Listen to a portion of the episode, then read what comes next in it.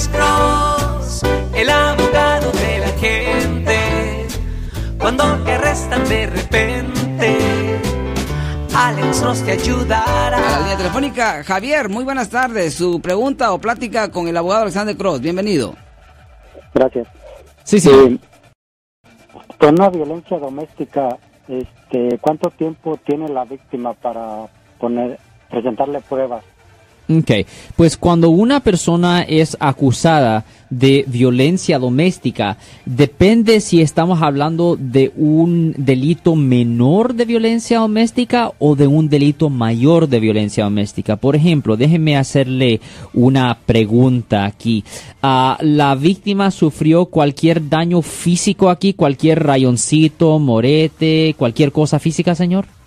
Ah, sí, Ok, ¿me puede describir qué es lo que sufrió la víctima supuestamente, señor?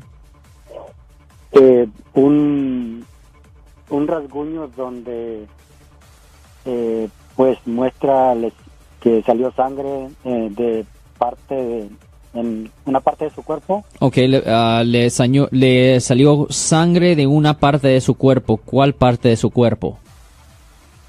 del hombro. Del hombro. Ok, ajá, so eso ya me dice que es una felonía. Es un delito grave. Ah, ajá, ok.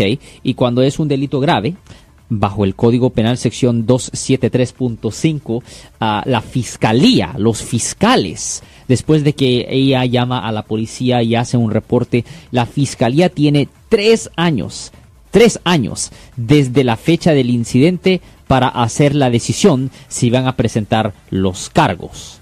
No, pero en este caso no se llamó a la policía. Oh. La pregunta es si la víctima tiene, cuánto tiempo tiene para presentar un cargo contra el agresor. Pues primero, no es la víctima que presenta los cargos, es la fiscalía que presenta los cargos. Ahora, ella pudiera llamar a la policía y puede hacer una queja, pero el problema es que si ella, lo más tiempo que ellos, ella se tarda para hacer una queja, eh, ah, pues es probable que el caso ya no tenga credibilidad, porque ahora ya no van a tener ninguna evidencia física ah, y no solo eso, pero si hubiera cualquier testigo potencial que pudiera hablar a favor del acusado, ah, e- eso, e- ese testigo pues ya va a perder en efecto memoria porque tanto tiempo ha pasado que la fiscalía pudiera decir, mire, es posible que esta persona es...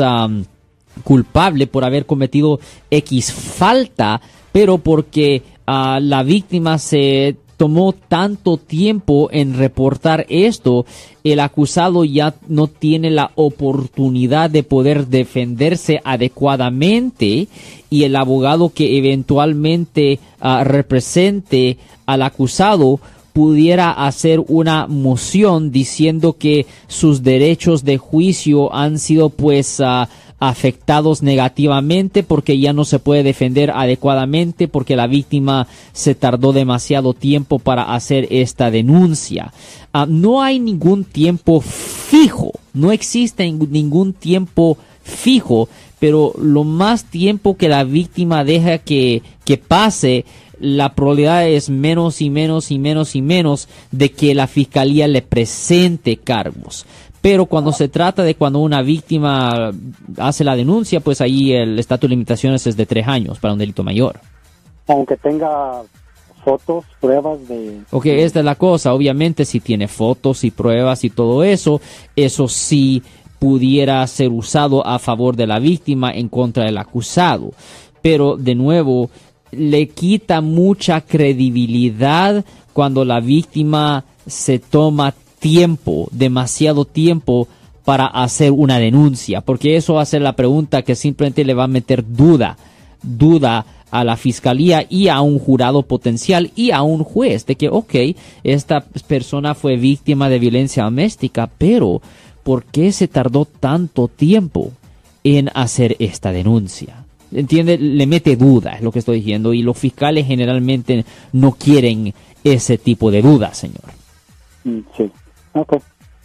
Gracias. De nada, pero Mm, como digo, gracias. lo normal es cuando una persona hace la denuncia, una persona comete la falta de violencia doméstica, la víctima llama a la policía, cuando estamos hablando de un delito mayor de porque sufrió una cortada, el reloj empieza a correr y es de tres años normalmente cuando se, la- cuando se hace la queja inmediatamente. Ey. ¿Por qué tiene que ver, el, el, digamos, eh, las partes del cuerpo donde uno llega a tener alguna agresión de parte del cónyuge o de una persona? No es tanto la parte del cuerpo, pero es el daño. Obviamente, si no hay ningún daño físico que se nota, por ejemplo, si simplemente le pegó y am, no se nota ninguna marca en el cuerpo, la víctima posiblemente se cayó o algo así, no hay ninguna marca. El problema es que, eh, hey, ah, es un delito menor cuando no hay marca. Pero cuando sí se nota sangre, huesos quebrados, ah, moretes, ahí ya estamos hablando de una felonía. Eso es lo que hace la diferencia. Y obviamente la felonía conlleva una pena potencial de cuatro años en prisión, pero el delito menor conlleva una pena potencial de solo un año de cárcel local. Por ejemplo, mi estimado abogado Alexander Sí. eh, una pareja están discutiendo, pele- Sí. no peleando, eh, digamos así, con puños y, y- y- y artículos, objetos, sino están ahí forcejeando, uno con la mano está deteniendo a la otra y, se cae alguien de las de, las dos personas, se, gol- se cayó y, se golpeó o, le eh, se raspó, le dejó un eh, labio roto, el ojo morado, la frente se le abrió, eh, pero fue en un, en un intento de no, digamos, golpear físicamente, pero sí se cayó y se golpeó. Eh, ¿Hay alguna manera de cómo defender a la persona que pues va a ser acusado de violencia Well, doméstica? depende de las circunstancias.